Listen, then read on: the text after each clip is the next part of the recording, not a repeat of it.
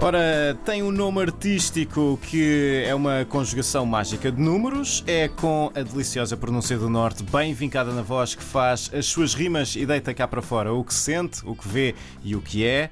Uma mulher que sabe o que quer cantar e fazer com a sua arte. Madre Pérola é o novo álbum. A Branco e Rosa traz o que de mais feminino, maternal e feminista há em si. A página de hoje do Manual de Canções escreve-se com a Capicua. Olá, Capicua. Olá. Olá. Bom dia. Bom dia, tudo Bom bem? dia. Tudo. Capicua, como é que essa vontade de deitar cá para fora as tuas ideias e crenças apareceu? Ah, eu sempre fui assim muito. hum, uma faldinha, né? Sempre tive um espírito crítico bastante acentuado e sempre fui muito opinativa desde miúda. Mas acho que quando, comece- quando descobri a cultura hip hop na adolescência, primeiro através do grafite e depois. A partir do, do momento em que comecei a consumir rap, também através de- do interesse pelas rimas, Também andaste de lata na mão? Andei, andei, foi Ah. o meu primeiro contacto com, com, com, com a cultura hip hop. Mas estava a dizer, a partir do momento em que comecei a fazer rap, achei, achei o veículo indicado para depois eh, transformar essas opiniões, esse espírito crítico, em algo, eh, em algo mais concreto, no caso em música, não é? Eu gosto muito de escrever, sempre gostei, e acho mesmo que a música, aliada à palavra, tem outro poder e de facto é um belo veículo para, para espalhar a mensagem ou aquilo que nós achamos que é importante dizer ao mundo. Portanto, acho que eh, é mesmo aquilo que eu mais, mais gosto é fazer, é fazer música, não é? E fazer música com conteúdo. Tu, tu falas na tua música também um bocadinho como sendo uma ferramenta. Ahm, as tuas referências passam um bocadinho pelo Zeca, o Fausto, o Godinho também. Como é que a tua música se torna então um megafone eh, para fazer chegar esta mensagem? Ah, essa essas músicas de- de- dos cantautores de Abril foram uma referência porque era a música que os meus pais ouviam, não é? Sim. Portanto, era a música que eu ouvia quando era miúda e percebi logo desde o início da minha vida, não é? E, da- e da- com essa influência, que a, que a palavra e a música estão associadas e que a palavra tem muito poder. E então, para mim, essa sempre foi. hum, a forma, quer dizer, foi uma ligação óbvia, não é? A, a- palavra enquanto, não só enquanto objeto estético, mas enquanto veículo de mensagem.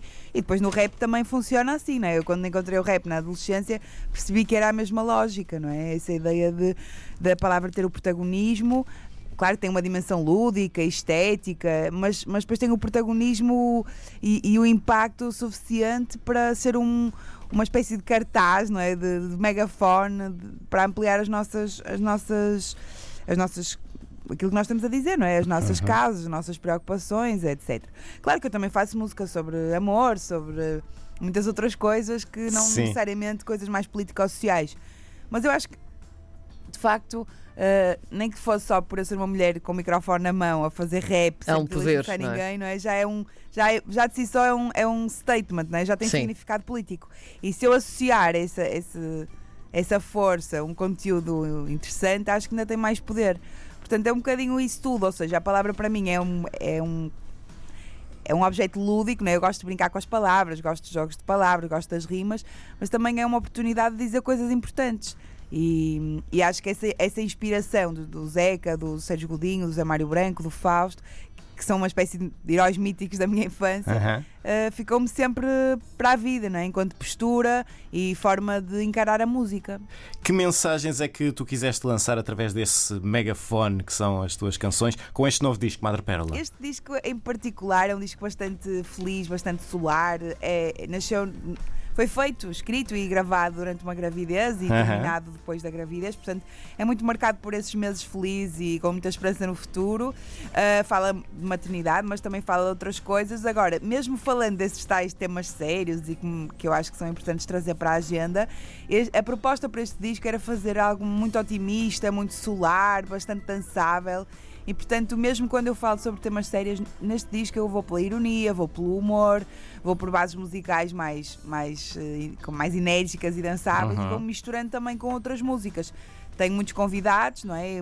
Tenho vou desde, desde o Camané e do Ricardo Ribeiro, do Fado até a Helena D'Água, até, por exemplo, a Malu Magalhães, eh, brasileira. É um leque de Eh, luxo. É, sim, sim. Para além de ser um- uma oportunidade e um privilégio ter, ter feito música com essas pessoas super talentosas, acho que elas acrescentaram muitas músicas à minha música, não é? Uma mistura grande de, de, de vozes e de estilos que fazem com que este disco, mesmo quando fala sobre coisas mais sérias, é sempre um disco muito solar, aliás, muito inspirado também na forma dos brasileiros fazerem música, esse jeitinho alegre de ser triste, não é? Esse, esse, esse lado solar da força que, que faz com que a minha escrita também se torne mais espontânea, menos cerebral. Um, e celebre também as coisas boas que, que tenho vivido nos últimos meses sempre com essa esperança no futuro renovada de quem acabou de ter um bebê. É?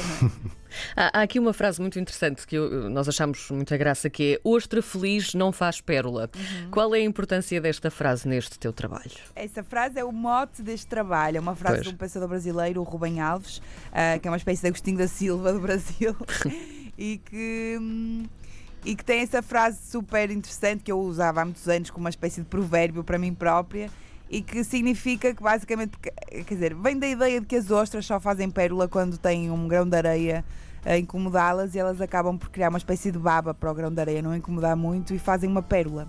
Uh, e essa ideia é super eh, forte, é uma, é uma metáfora muito eficaz para falar disto da criação da não só da, dos filhos como da música, uhum. uh, em que é preciso muitas vezes sublimar os, os desconfortos, os, os desafios, uh, superar uh, aquilo que é mais complicado para depois conseguir fazer as tais pérolas. E eu acho que a música para mim funciona muito assim, e este disco em particular, eu quis mesmo pegar naquilo que, que, que é, nesses tais temas sérios e naquilo que me vai incomodando, quer emocionalmente, quer no mundo, e, e fazer a digestão e a catarse dessas coisas com, com transformando os meus grãos, de areia em pérolas. E portanto, essa ideia é, é a ideia do disco, e por isso é que ele se chama Madre Pérola. Este uh, nome, este disco, uh, também é o nome do, do single, uh, é importante para ti, mas também para a questão da igualdade de género, que, que é tão atual. O hip hop é um mundo meiguinho para as mulheres? Eu acho que não há mundos meigos para as mulheres. é sempre duro. claro que.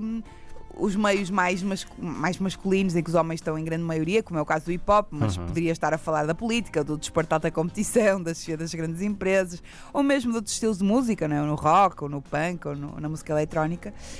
Um, todos esses boys clubs, não é? em que os rapazes estão em franca maioria, normalmente não são Uh, meios muito amigáveis ou muito acolhedores de, de, de, dessas tais uh, atrevidas que, que vêm infiltrar-se, não é? No caso nesse, nesse contexto bastante masculino. Mas ao mesmo tempo um, há algumas vantagens, porque como somos poucas, acabamos por ter mais visibilidade. Ora bem. Agora, claro, temos sempre de trabalhar três vezes mais para ter um reconhecimento e depois, a partir do momento em que chegamos a um certo patamar de, de de, de trabalho e de mérito começam a ignorar-nos. Portanto, eh, há assim uma gestão a ser feita. De qualquer forma, acho que eu, como nunca pedi licença a ninguém e estou muito. Vais entrando, não é? é estou, não, não preciso da aprovação da turma e, portanto, estou, claro. estou confortável.